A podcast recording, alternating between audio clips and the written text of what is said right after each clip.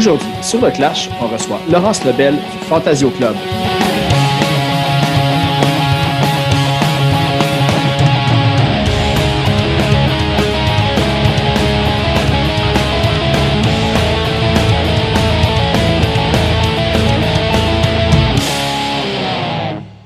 Juste avant d'aller à l'épisode, on va écouter une chanson de Lost Love, premier artiste signé au Fantasio Club.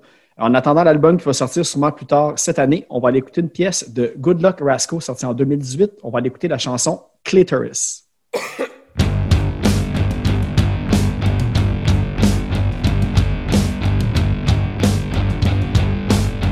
You say I'm lousy when I'm drunk. But when I'm sober, I feel like I'm 10 years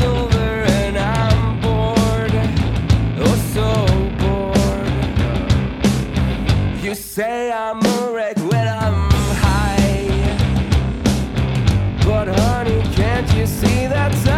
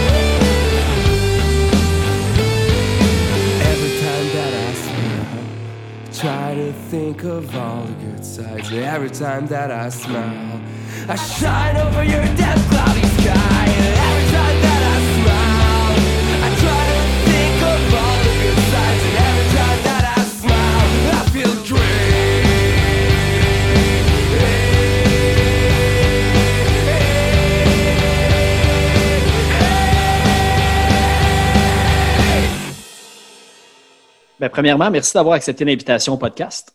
Ben, ça me fait le plaisir. J'étais comme, euh, au début, j'étais là, Ah, Hugo, vas-y, tu sais, je suis comme, moi, je suis plus dans l'ombre, tu sais, je suis plus la fille du label. Puis t'es comme, non, en fait, le go, toi, c'est ton moment. Fait que j'étais Ah, OK. Non, mais c'est une bonne affaire un petit peu parce que quand il a dit qu'il ne pouvait pas venir, euh, veut, veut pas, ça l'a ça l'a beaucoup simplifié, on va dire, ma tâche, dans le sens que Ouais. je peux vraiment focaliser sur Fantasio Club. Fantasio Club ou Fantasio Club? Fantasio Club. OK, c'est bon, je l'ai bien prononcé Ouais. dans mon intro. Ben, c'est ça, parce que, euh, parce que tu sais, avec Hugo puis ses 1000 projets, c'est- ça aurait été facile de dévier dans d'autres trucs. Fait que je suis comme content qu'on se concentre juste sur ce chapitre-là. Ouais, cool. D'avoir aussi la vision Ouais. de quelqu'un d'autre qui est peut-être moins, euh, tu sais, moins présent sur, on va dire, les, les réseaux sociaux, puis tout dans le milieu punk, on pourrait dire, en plus. Ouais. Fait que T'as- c'est comme... Je suis euh, un peu intimidée de tout ça, en fait, je te dirais. ah, mais euh, punk a le dos large, puis euh, comme... tu vas voir. là. Quand Non, c'est ça. C'est juste pour même. apprendre un peu plus sur les artisans de la scène, parce qu'en fait, à la base, le premier artiste que vous avez signé, c'est Lost Love. Ouais. Fait que même si après vous signez 10 artistes euh, reggae, là, ça, ça c'est pas grave, tu sais, ça reste dans la description de votre projet, c'était bien Exact. mentionné. avec, avec Lost Love, c'était vraiment de se positionner carrément, de, de- de- d'envoyer le message qu'on allait chercher comme qu'on voulait travailler avec des bands qui, qui pensaient autrement, qui proposaient quelque chose de différent. Puis, tu sais, euh, je vois Fantasio Club comme un label très alternatif sur la scène musicale québécoise. Comme c'est très compartimenté par moment la scène. On a, on a la, la, la, scène francophone puis la scène anglophone qui, qui, qui, se mêlent très rarement. Puis dans le cas de Lost Love, ben, il était, il était assez connu avant avec le, le volet anglophone de la scène punk, mais du côté francophone de la scène au Québec, je, même si je me suis, je me tiens à jour, puis je suis aware de ce qui arrive, j'étais moins, euh, tu je connaissais un peu moins de groupes. Là, j'ai comme creusé, creusé, puis tu réalises que la, la, cette scène-là ne se blende pas aussi facilement que parce que c'est en anglais. Fait qu'on a voulu se positionner en se disant, ben nous, on veut aller à l'extérieur des sentiers battus, on veut comme proposer quelque chose de nouveau.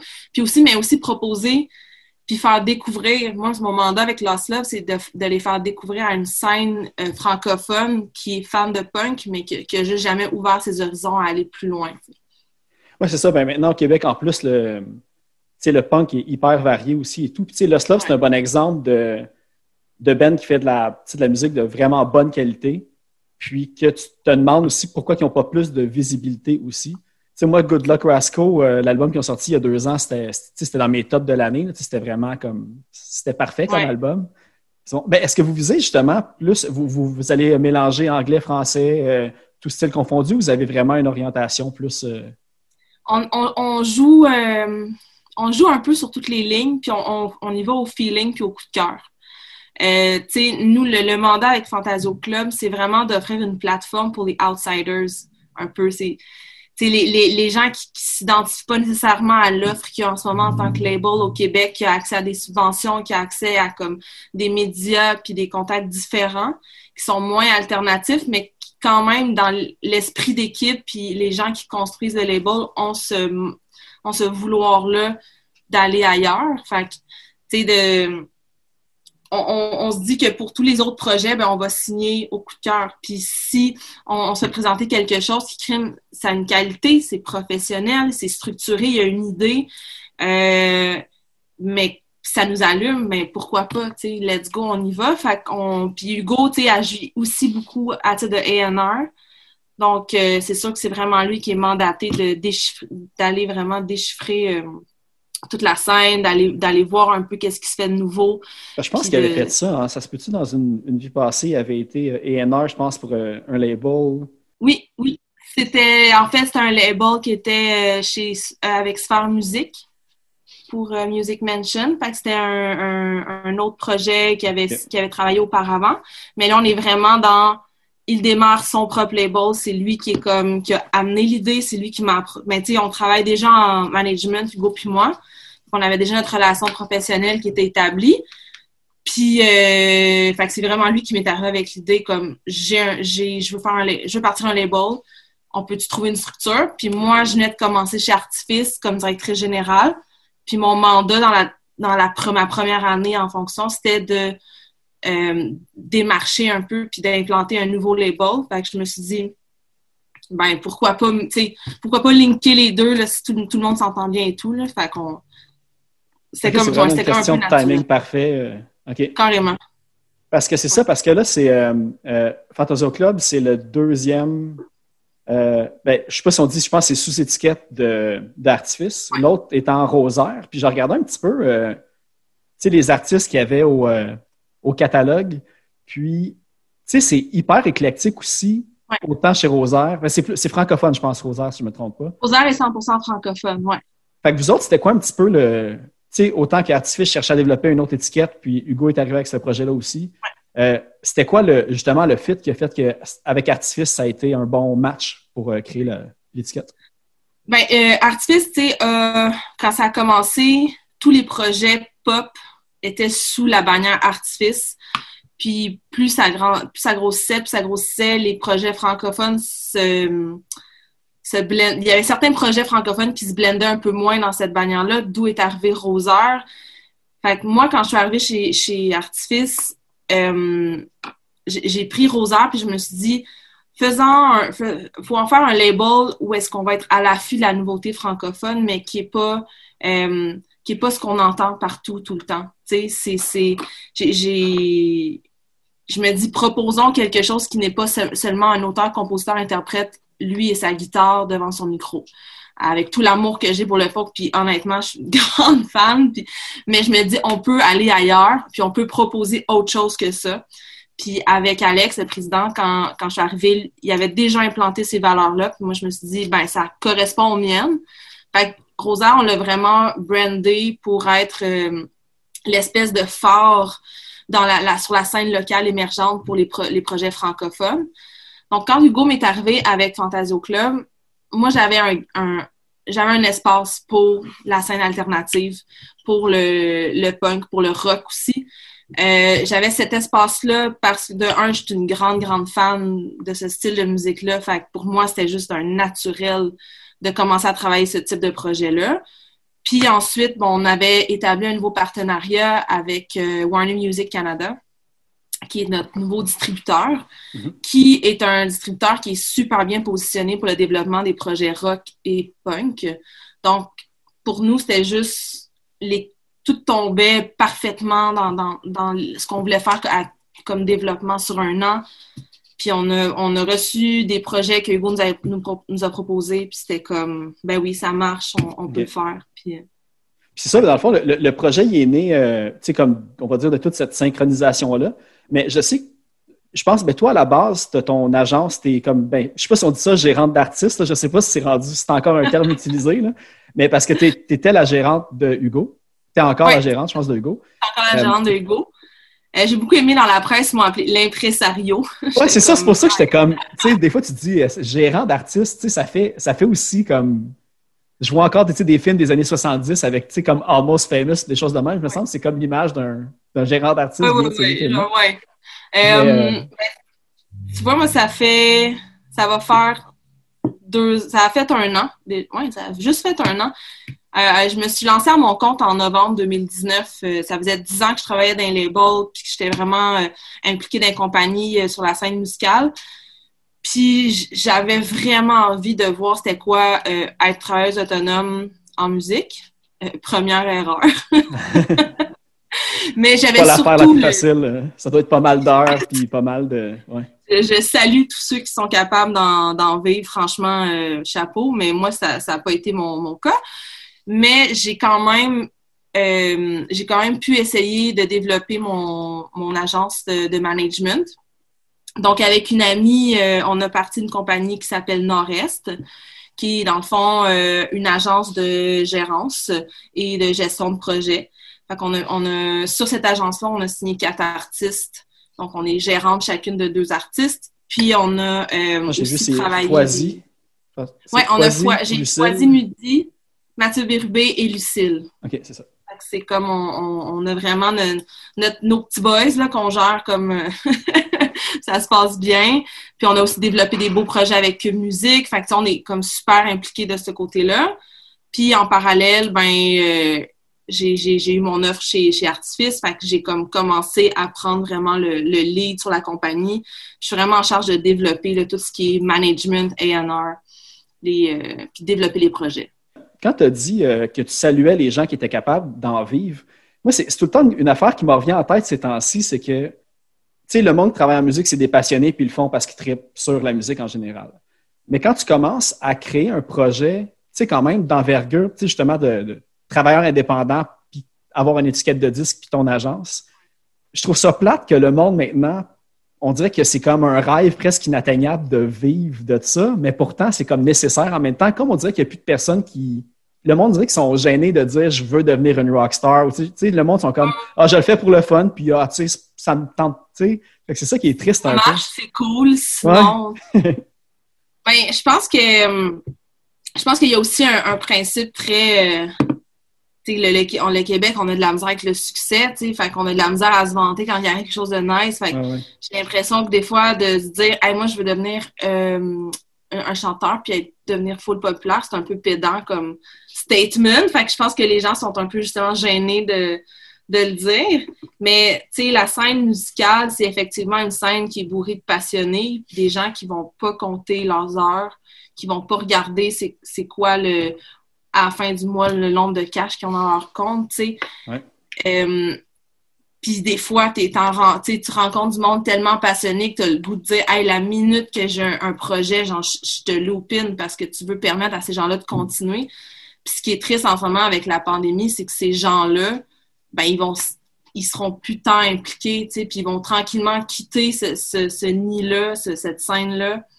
c'est pour ça qu'en ce moment, c'est ceux qui ont des emplois stédés dans des compagnies qui ont les nerfs assez solides pour maintenir un flot d'emploi, c'est on est un peu béni des dieux parce qu'on se dit on peut quand même continuer de travailler dans un milieu qui est super le fun, dans un contexte qui est extrêmement difficile, dans une industrie qui est super euh, maganée par la pandémie. Fait puis d'un côté, les gens qui, qui peuvent plus, genre, c'est impossible. Toi, tu parles surtout autant, euh, autant des employés que les artistes. Toi, tu penses que tu parlais plus du monde peut-être dans les agences puis les trucs comme ça. Euh? les ben, maisons de disques.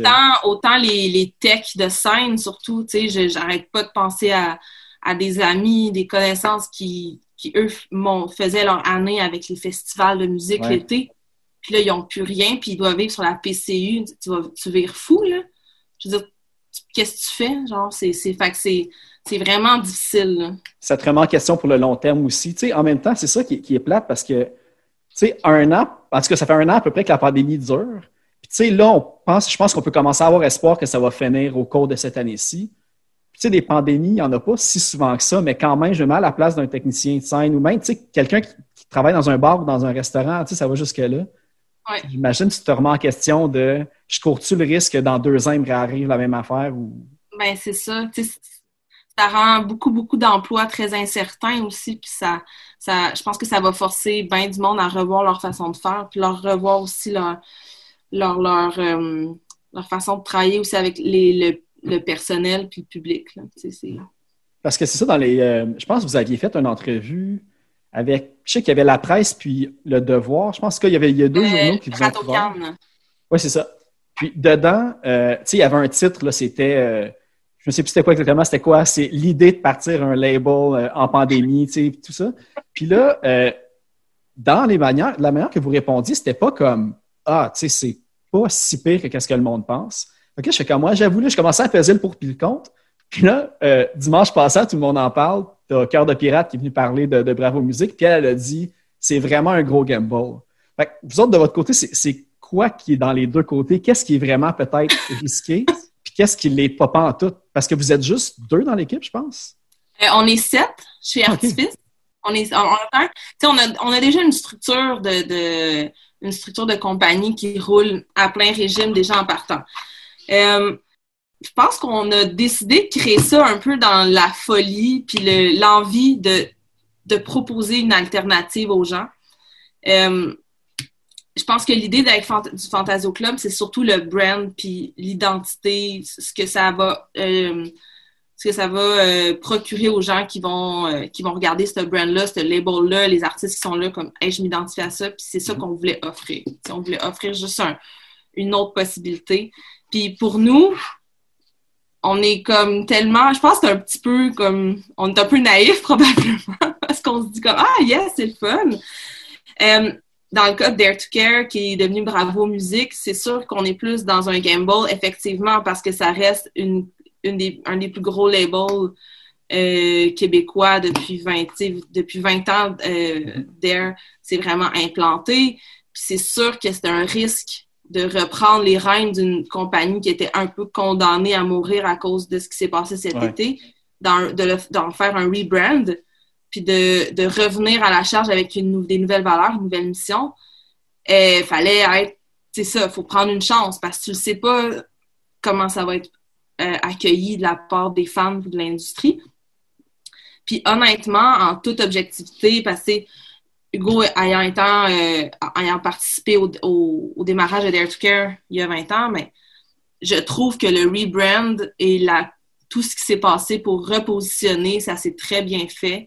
Je sens que l'accueil est positif, puis que c'est un vent nouveau qui arrive sur, le, sur cette étiquette-là. Puis je leur souhaite pour vrai que ça aille bien, mais je peux comprendre le gamble. Mais de notre côté... Parce qu'il y a déjà beaucoup d'investissements, puis vous autres, vous partez dans le ben, fond. vous n'avez rien à perdre dans le fond.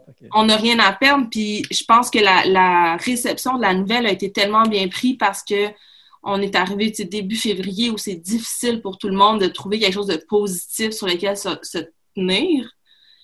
je pense qu'on est juste arrivé avec, hey, ben nous, même si c'est difficile en musique, on tente de trouver des alternatives puis créer des choses pour les artistes avec une nouvelle mentalité. on lance, puis advienne que pourra. C'est vraiment ça qu'on s'est dit. Puis à date, ben c'est ça. La réception est vraiment bonne. On reçoit des beaux messages, on reçoit plein de beaux démos on est comme vraiment, agréablement surpris de la réception. Ben, ben dans le fond, euh, aussi, c'est ça, on, parlait au début de comment peut-être ça s'était créé un petit peu, puis c'était comme un, un, bon addon, mais euh, vous, c'était vraiment, sais, dans le fond, vous vous connaissiez de manière professionnelle, mais comment t'en es venu à devenir la gérante euh, de Miodi?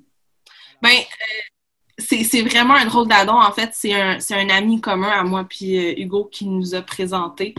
Puis euh, moi, je venais de partir Nord-Est, mon agence. Fait que j'étais déjà en démarchage. Je regardais un peu, qui, avec qui j'ai envie de travailler. Puis, du management, c'est, tu peux pas juste dire, hey, je veux travailler avec toi, puis go, C'est, une relation qu'il faut que tu bâtisses.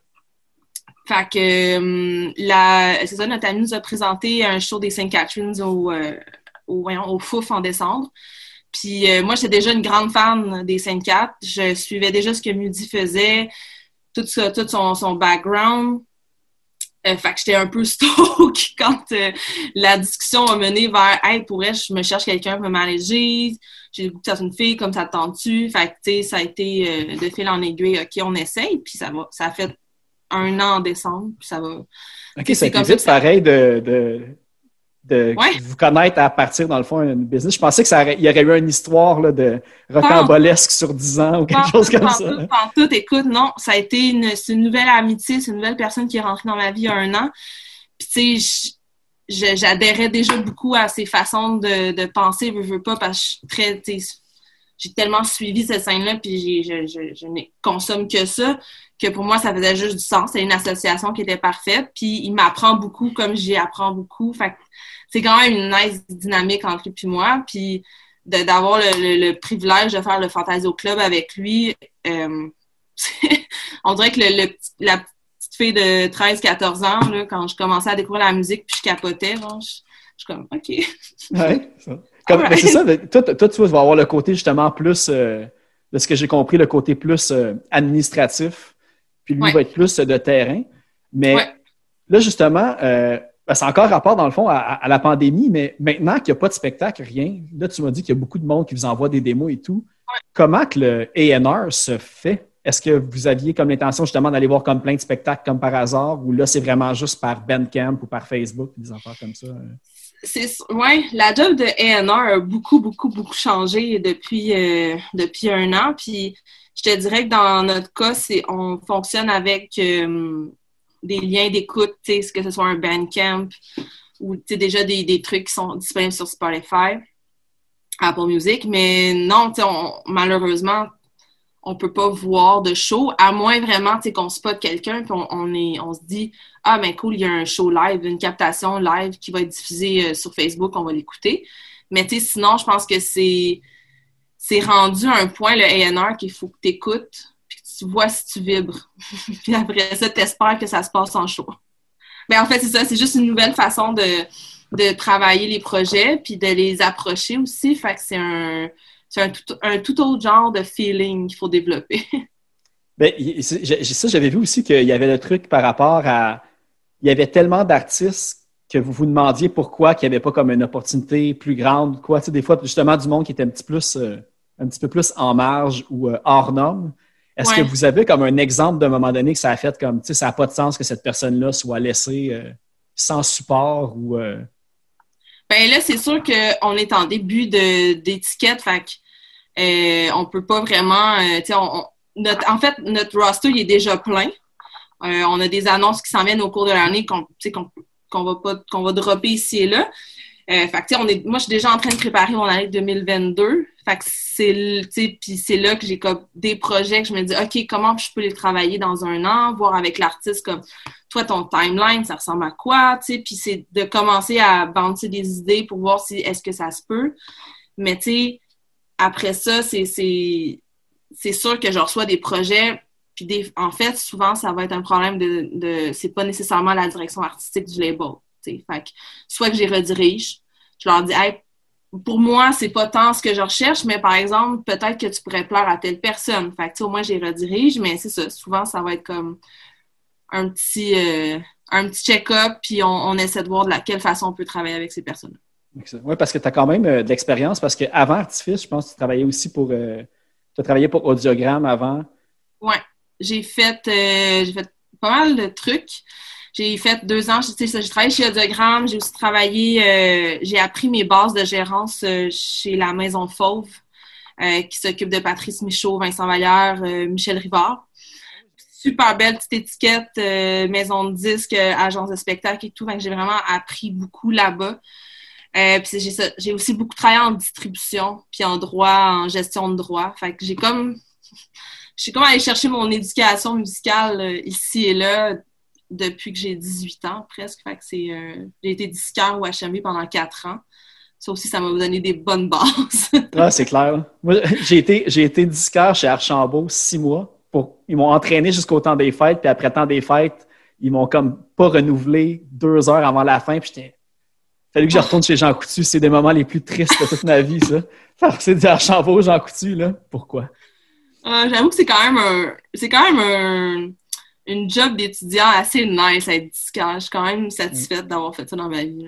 Ah ouais, c'est, la meilleure job, salaire minimum que tu peux avoir. euh. tellement. Ben, peut-être aujourd'hui, ça, a dû chan- ça a dû changer. J'ai vu qu'il y a beaucoup plus de livres que d'albums maintenant dans les HMV. Ben, en fait, il n'y en a plus maintenant. HMV a fait faillite euh, il y a 4, 5 ans. Ah, j'avoue que moi, j'avais Archambault dans la tête. euh, ouais. Mais oui, c'est ça. Mais, mais, mais oui, maintenant, chez Archambault puis Renaud Bré, c'est, il y a de moins en moins de disques. Puis, mais c'est drôle parce qu'au HMV, j'étais euh, responsable de la section punk. Ah ouais? J'en ai facé des albums des 5-4, là. Ah, mais c'est ça, quand, quand on échangeait euh, par courriel pour, euh, pour ce Zoom-là, tu disais beaucoup que, tu sais, toi, tu avais, été dans la passe euh, comme Emo 2007, 1, 2, 3 Punk, puis tout ça. Euh, puis genre, au- comme côté québécois, c'était quoi tes, tes, tes bands que tu écoutais le plus? Parce qu'on va aller écouter quelques de tes suggestions, fait que j'ai déjà un peu des ouais, idées, mais... Mais à la base, j'étais très dans, quand j'étais plus jeune, j'étais très très amé- la musique américaine. Fait que tu sais, je ne je, je pouvais tuer pour AFI puis Rise Against My Chemical Romance comme j'étais un cliché là. J'étais vraiment un cliché la flip couette puis tout. Euh, mais euh, côté francophone, j'étais palmée sur les vulgaires machins. Euh, je ne jurais que par ça. Il n'y avait pas que beaucoup ça. d'emo québécois, je pense à ça. Ben non, c'est ça. Puis euh, j'ai eu l'idée à un moment donné de partir un compte Instagram de mime emo québécois. je me suis dit, ouais, c'est parce qu'à part genre des jokes sur Pierre Bouvier de Simple Plan, puis genre So What qui a fait des covers, là, genre suis un peu limitée. tu. Il aurait Fait fallu que- peut-être puiser dans le. Peut-être dans l'américain, mais faire des jokes. Parce que tu as vu, t'as, vu, j'imagine, le gars, c'est euh, Matt Cutshall, je pense qu'il s'appelle, il fait Emo's Not Dead. Fait que tu vois, t'aurais pu être une précurseur de, de ce qu'il fait quand tu penses. hein. Pour vrai, c'est ça mon plan. J'ai comme un projet pour 2021. Je veux trouver une façon de faire un Emo Not Dead, genre version Ken. C'est Il n'y avait pas beaucoup de Ben Emo, mais il me semble, en tête, je vois plein de musiciens qui avaient là, le, le flip couette, comme tu as dit, tout. Là. Fait que, même s'il faisait du punk, il y avait le, il y avait le style pareil. euh. C'était le style. C'était le beau gros cliché, là, mais c'était parfait. On dirait que je. on- Tu sais, dans, je dirais que dans ces années-là, c'était un peu une honte, là. Il y en avait tellement, puis tu te faisais tellement écœurer quand t'étais emo, là. On dirait que maintenant, à 33 ans, je le, je le embrace avec beaucoup d'humour. Puis c'est rendu ma joke préférée de, de continuer de dire que je suis emo, puis comme mes amis sont plus capables. Fait que c'est pour ça que quand tu m'as demandé mes choix musicaux, j'étais là, je vais-tu me faire juger, genre, si Ah je vais là? Mais tu sais, c'est tout, euh, c'est tout les, euh, le côté, même le pop-punk, c'était la même affaire. Tu sais, je me souviens, on ouais. à l'époque, tu sais, tu criais pas sur les toits que tu écoutais du Newfound Glory, tu sais. Puis maintenant, aujourd'hui, tout le monde l'assume pleinement, puis tout le monde fait comme... Même moi qui jugeais ça, j'étais comme, c'était super bon dans le fond, là, tu sais. Super bon, gars. c'est ça, tu sais. Je, pense, je sais pas, on dirait qu'il y a eu un... Il y avait comme un mouvement de ridiculiser les, les gens qui étaient associés à cette scène-là. J'en ai aucune idée pourquoi, mais C'est comme les nouvelles jokes de Newfie pour un temps. Ouais, ça a comme été genre une, une passe, là. je sais qu'on était les persécutés. ouais, c'est ça. Ben, C'est comme les, les j'imagine ceux qui écoutaient euh, du gothique des années 80 comme The Cure, puis tout, qui ont vécu ça eux autres aussi. Ça les, rend, ça, les, ça les rendrait encore plus profonds dans leur tristesse. C'est ça. puis, euh, C'est ça. Ouais. C'est ça. C'est moi. C'est exactement ça. Ben, vu qu'on est dans les suggestions, ben, euh, on va aller écouter euh, une de tes suggestions. Ben, tu avais choisi aussi une chanson de, dans un autre registre totalement, de Sub, de Motions. Ouais. C'est une raison pourquoi? Ben, pour moi, Sub, c'est 1, 2, 3 punk. Comme, c'est c'est cette émission-là qui m'a, c'est Reg qui m'a fait découvrir Sub. Puis, il me semble, si je me trompe pas, il y avait une tune, c'était le thème de 1, 2, 3 punk, c'était, c'est une tune de Sub.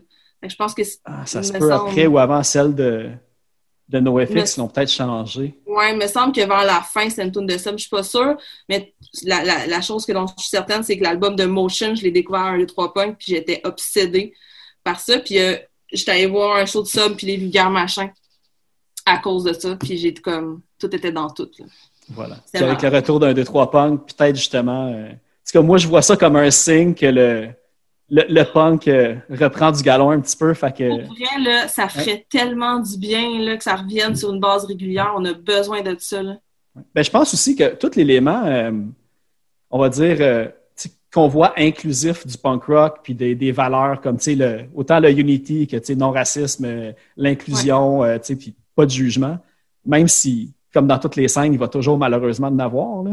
Je pense que peut-être côté valeur, ça va peut-être euh, allumer le monde plus avec tu sais, autant le Black Lives Matter euh, ou euh, tu sais, le Ouais. MeToo, puis tout ça, tu sais, ça peut-être pas musicalement, ça va pas être punk rock, mais le punk va être là de plus en plus présent. Ouais. Ouais, je, je, je, je souhaite très fort. C'est un wishful thinking, on verra, mais on verra. fait qu'on va l'écouter de Motions, puis on revient juste après.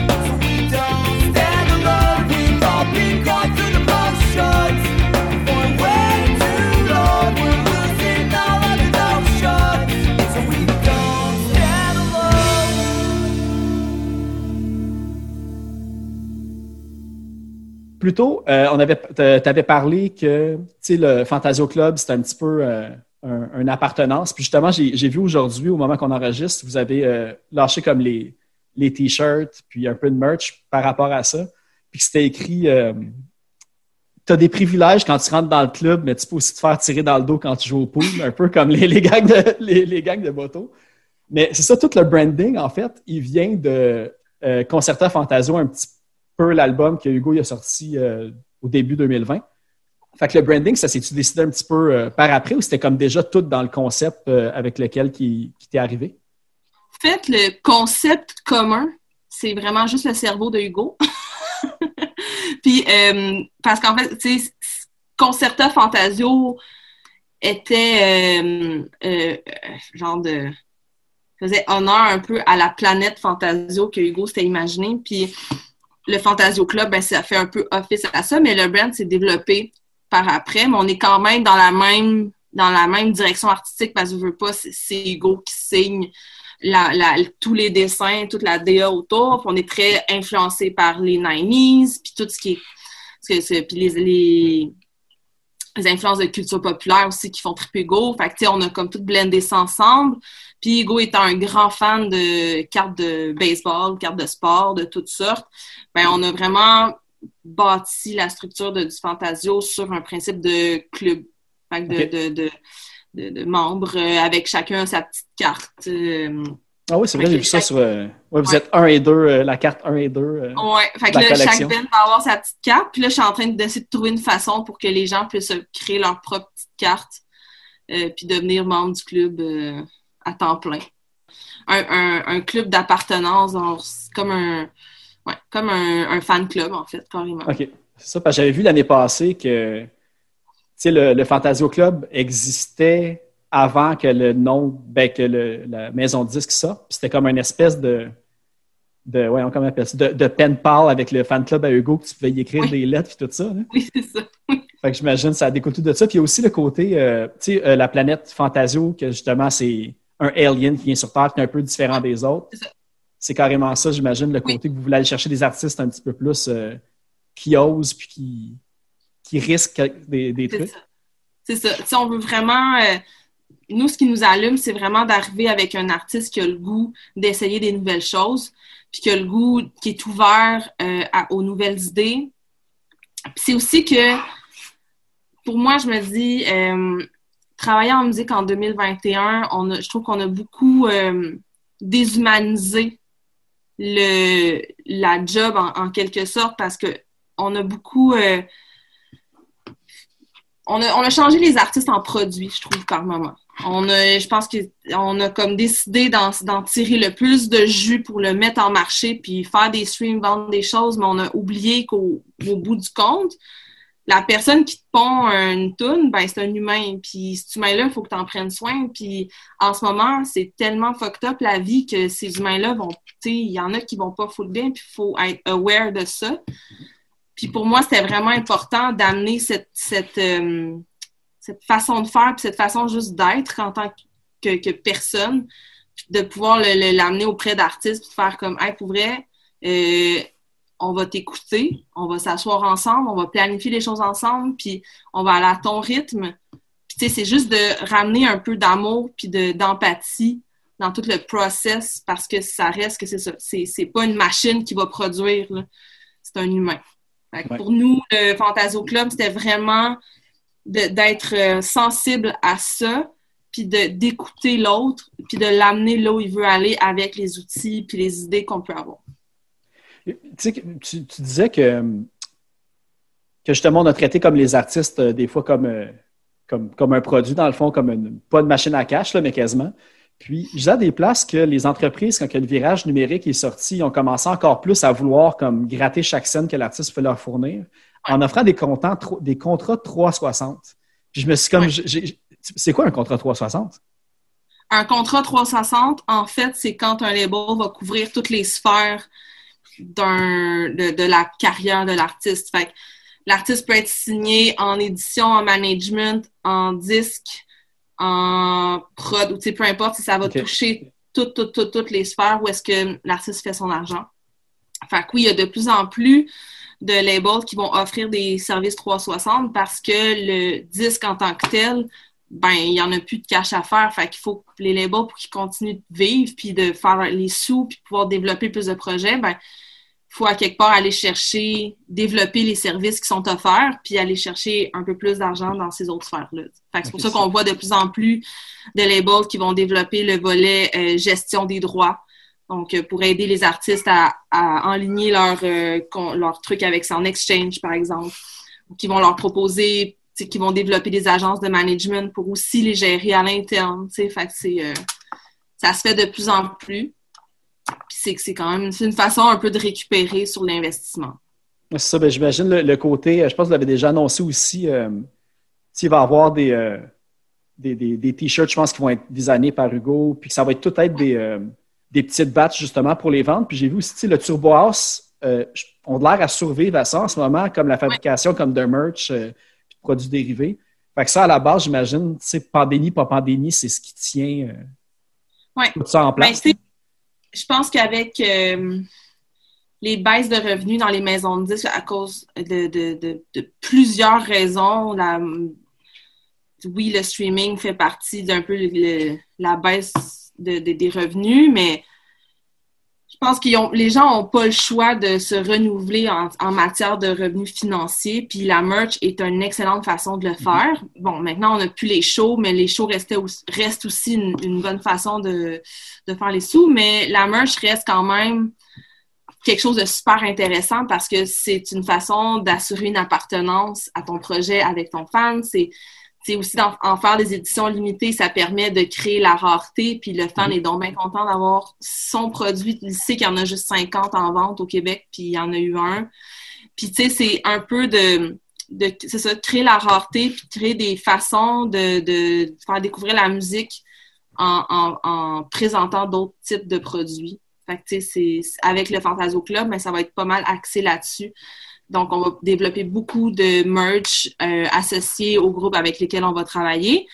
Puis, avec les achats de cette merch-là, ben, on va lentement développer comme si tu achètes un T-shirt, ben, on va t'envoyer un lien de téléchargement, puis des trucs comme ça. Fait c'est des façons de mettre en marché qui sont différentes, mais on n'a pas le choix d'innover parce que la manière traditionnelle, là, genre, c'est plus possible. Avez-vous en tête de peut-être euh, vous lancer dans le vinyle ou vu que c'est un projet qui coûte quand même cher, si vous allez voir plus tard? Ou, euh? Euh, non, le vinyle va faire partie clairement de nos stratégies. je suis très, très, très fan de vinyle dans la vie. Puis pour moi, c'est je trouve ça beaucoup plus pertinent maintenant de mettre en marché un vinyle six mois après qu'une sortie soit disponible online que de sortir un album puis que personne l'écoute nulle part parce qu'il n'y a plus de support physique. Genre, il n'y a plus de lecteur CD dans les autos, il n'y a plus de lecteur CD nulle part. Oui, ils ont passé à autre chose sur leur Spotify aussi, mais quand tu arrives chez ben, vous et tu as le vinyle, ben, tu vas être plus porté à le, remettre. C'est ça, tu sais. Fait euh, non, c'est sûr que pour nous, ça va être important. Surtout que Lost Love sont un, groupe qui, qui ont l'habitude de faire du vinyle. Fait qu'on est en train de travailler là-dessus avec eux. OK, cool. Aussi, tu as, parlé tantôt qu'Artifice avait signé euh, avec Warner Music Canada. Première, euh, le premier label, je pense, francophone qui signe avec eux autres pour la distribution. La distribution je pense que c'est la gestion des droits numériques. Euh, oui, toute notre distribution numérique et physique, euh, dans le monde est gérée par Warner. OK. parce que, puis là, tu sais, je, voyais, puis même, ça avait été touché un petit peu, je pense, dans, dans, l'article de la presse de, tu sais, qu'est-ce que ça fait qu'une compagnie indépendante fasse affaire avec un major, là, entre guillemets. Mm-hmm. Puis, tu sais, j'imagine tout est dans le. Parce le numérique, c'est là que l'artiste va chercher le plus d'argent, j'ai l'impression, en ce moment. Fait que c'était un petit peu ça le minding derrière votre euh, l'association? Ben, euh, en fait, l'association, c'était que c'est surtout. Ça faisait quand même 7-8 ans, 10 ans qu'on était avec le même partenaire en distribution. Puis euh, on a eu envie d'un vent nouveau, de, de, voir un peu comme est-ce qu'on est capable d'aller est-ce qu'on regarde d'avoir un nouveau partenaire qui va avoir une nouvelle vision de nos projets et tout? Fait que moi, je suis partie avec ça en tête, puis j'étais allée cogner à la porte de Warner que je connaissais bien depuis un moment. Puis euh, parce que notre catalogue était très axé rock, punk aussi, la relation aussi était bonne déjà, ben ça a été un, fit complètement naturel. Puis euh, moi, l'association entre une compagnie, un label indépendant, puis un major, pour moi, je vois pas ça comme une problématique. j'utilise vraiment ça comme un atout de plus pour nous. Puis je trouve ça vraiment incroyable qu'un major comme Warner ouvre ses portes à un indépendant comme nous. Parce que, tu sais, euh, Artifice, c'est une magnifique boîte, mais on, on, le, on n'est pas positionné comme un, bravo musique, comme un bon sound, comme un audiogramme. on n'est pas dans le même reach. C'est ça. On n'est pas, on pas rendu dans ces lignes majeures-là. Fait c'était un peu d'aller à la pêche puis d'espérer qu'on soit assez intéressant pour quelqu'un. Tu rendu major ou, ou euh, indépendant maintenant, j'imagine que la ligne est plus pareille qu'avant. On a peut-être un, le, préjugé là, de, la grande méchante compagnie de disques, mais avec le numérique qui est embarqué, puis tout, ils ont perdu beaucoup de galons. Je pense qu'ils n'ont pas le choix aussi de s'entraider avec les indépendants pour pouvoir euh, continuer. Hein. Ben c'est ça. Puis je pense qu'il y a aussi un, grand désir de, s'impliquer beaucoup plus au niveau de la scène au Québec. Euh, ça faisait un moment que Warner euh, voulait le faire. Il attendait seulement la bonne opportunité. Puis avec beaucoup de chance, puis beaucoup de, bonheur, ça a été nous. Puis ça a été un, ça a été vraiment une belle, pas une belle surprise en fait. Euh, j'avais, j'étais contente. Ouais, c'était juste incroyable de pouvoir signer ça puis de pouvoir offrir ça aux artistes en fait c'est surtout, là que j'étais contente. C'est qu'on va avoir un porte-parole pour nous qui fait partie d'un major, qu'on connaît l'impact des majors auprès des plateformes de streaming. Je veux pas, c'est on n'a pas le choix. Fait que là, je me disais, cool, on va avoir enfin comme quelqu'un qui va pouvoir aller parler à ces plateformes-là, qui, va avoir un poids. Puis, jusqu'à date, on est super content, la relation est bonne, puis on, on se dit, crime, on peut permettre ça à nos artistes, c'est fou.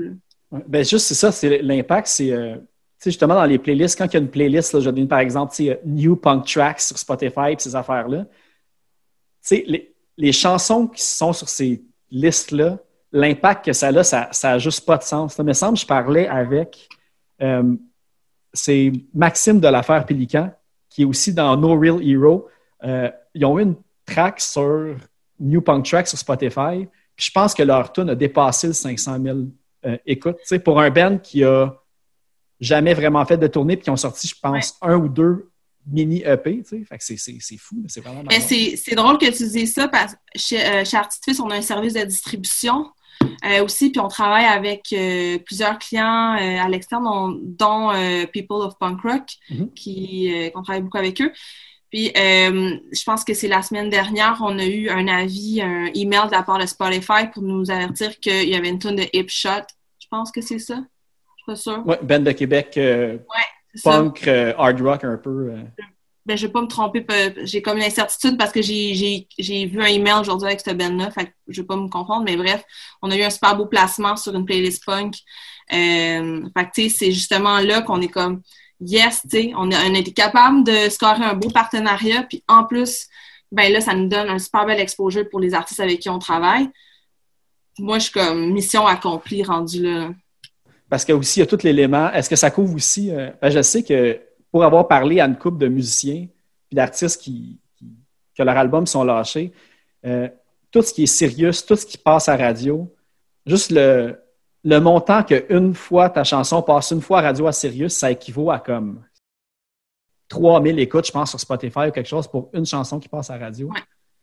Fait que ça, c'est l'autre élément qui pèse lourd la balance aussi, j'imagine. Ben, c'est quand même fascinant de savoir que pas mal, je te dirais pas mal 90% de la scène locale, euh, la scène francophone au Québec vit des, euh, des revenus mm-hmm qui sont générés par son exchange aux États-Unis. C'est quand même, quand même à cause de la radio satellite, là, c'est ça? Oui. C'est quand même ironique de se dire que toute notre belle bande d'artistes, tu sais, comme qui travaillent fort, mais leur revenu premier provient des États-Unis. Puis ça, c'est une question de des redevances, la façon que le tarif est établi. Donc, au Québec, nous, euh, le tarif en radio va être établi selon à l'heure de diffusion. C'est sûr que si mettons sur une radio commerciale, si tu es diffusé dans la nuit, ben, ton tarif va être beaucoup moins élevé que dans le jour à l'heure de grande écoute. alors que sur la radio satellite aux États-Unis, c'est l'inverse.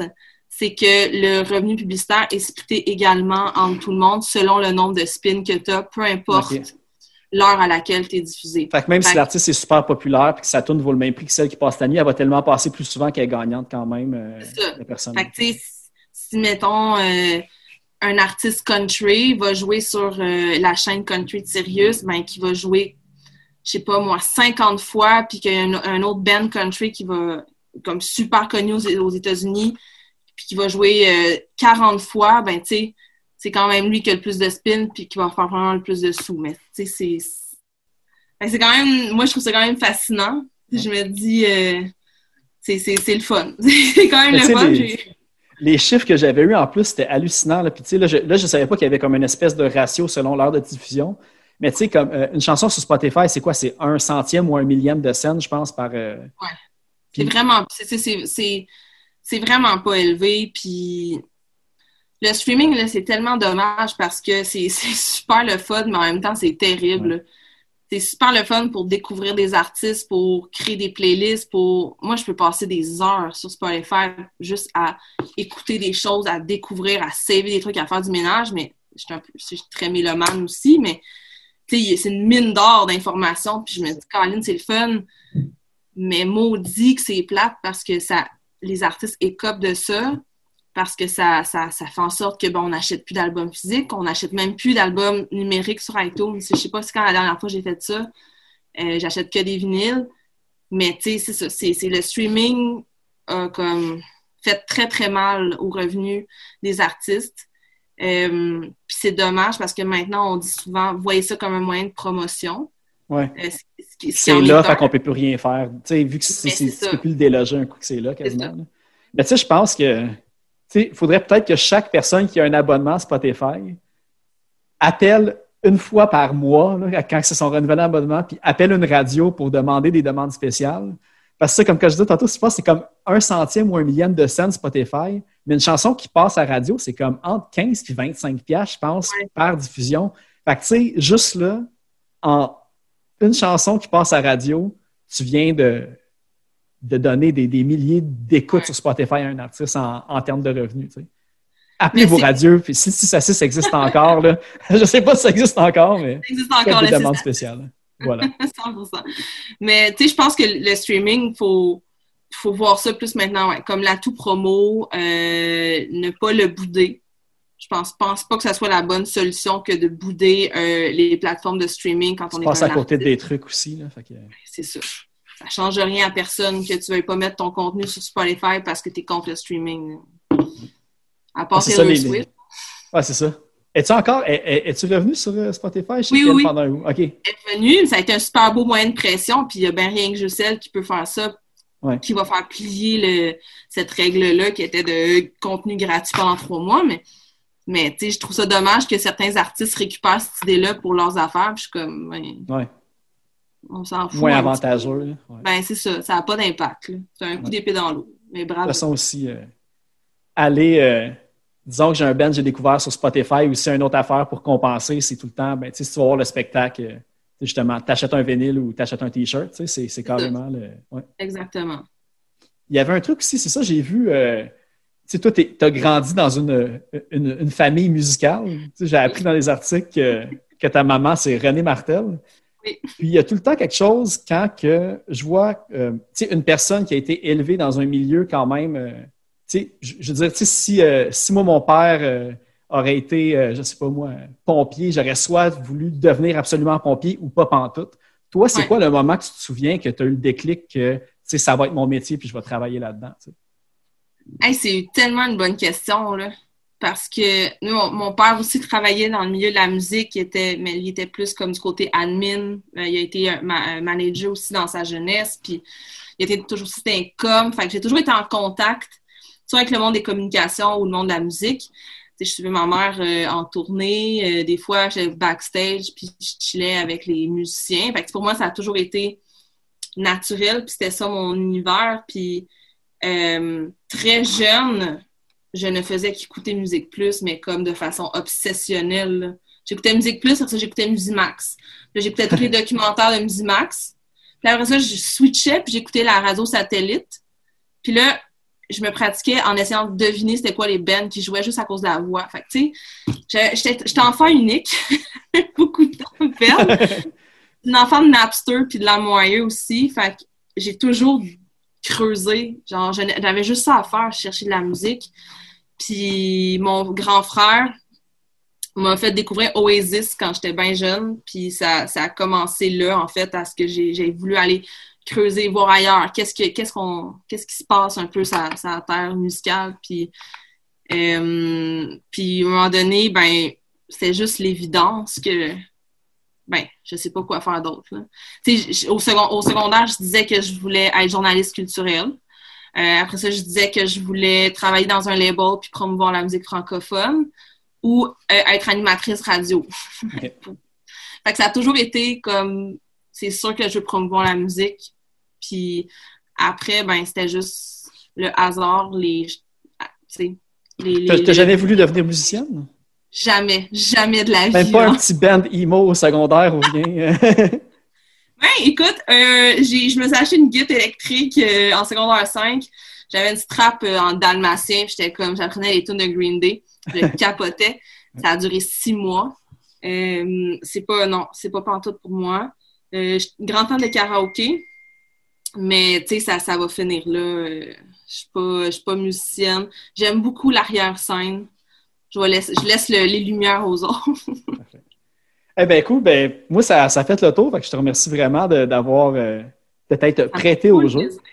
Puis, euh, ben, pour terminer, on va aller avec deux chansons. Puis l'autre, justement, tu as choisi La fin du monde de Xavier Caféine, de l'album mythique Gisèle. Toi, y a-t-il une raison pour euh, pourquoi tu avais choisi cette chanson-là aussi?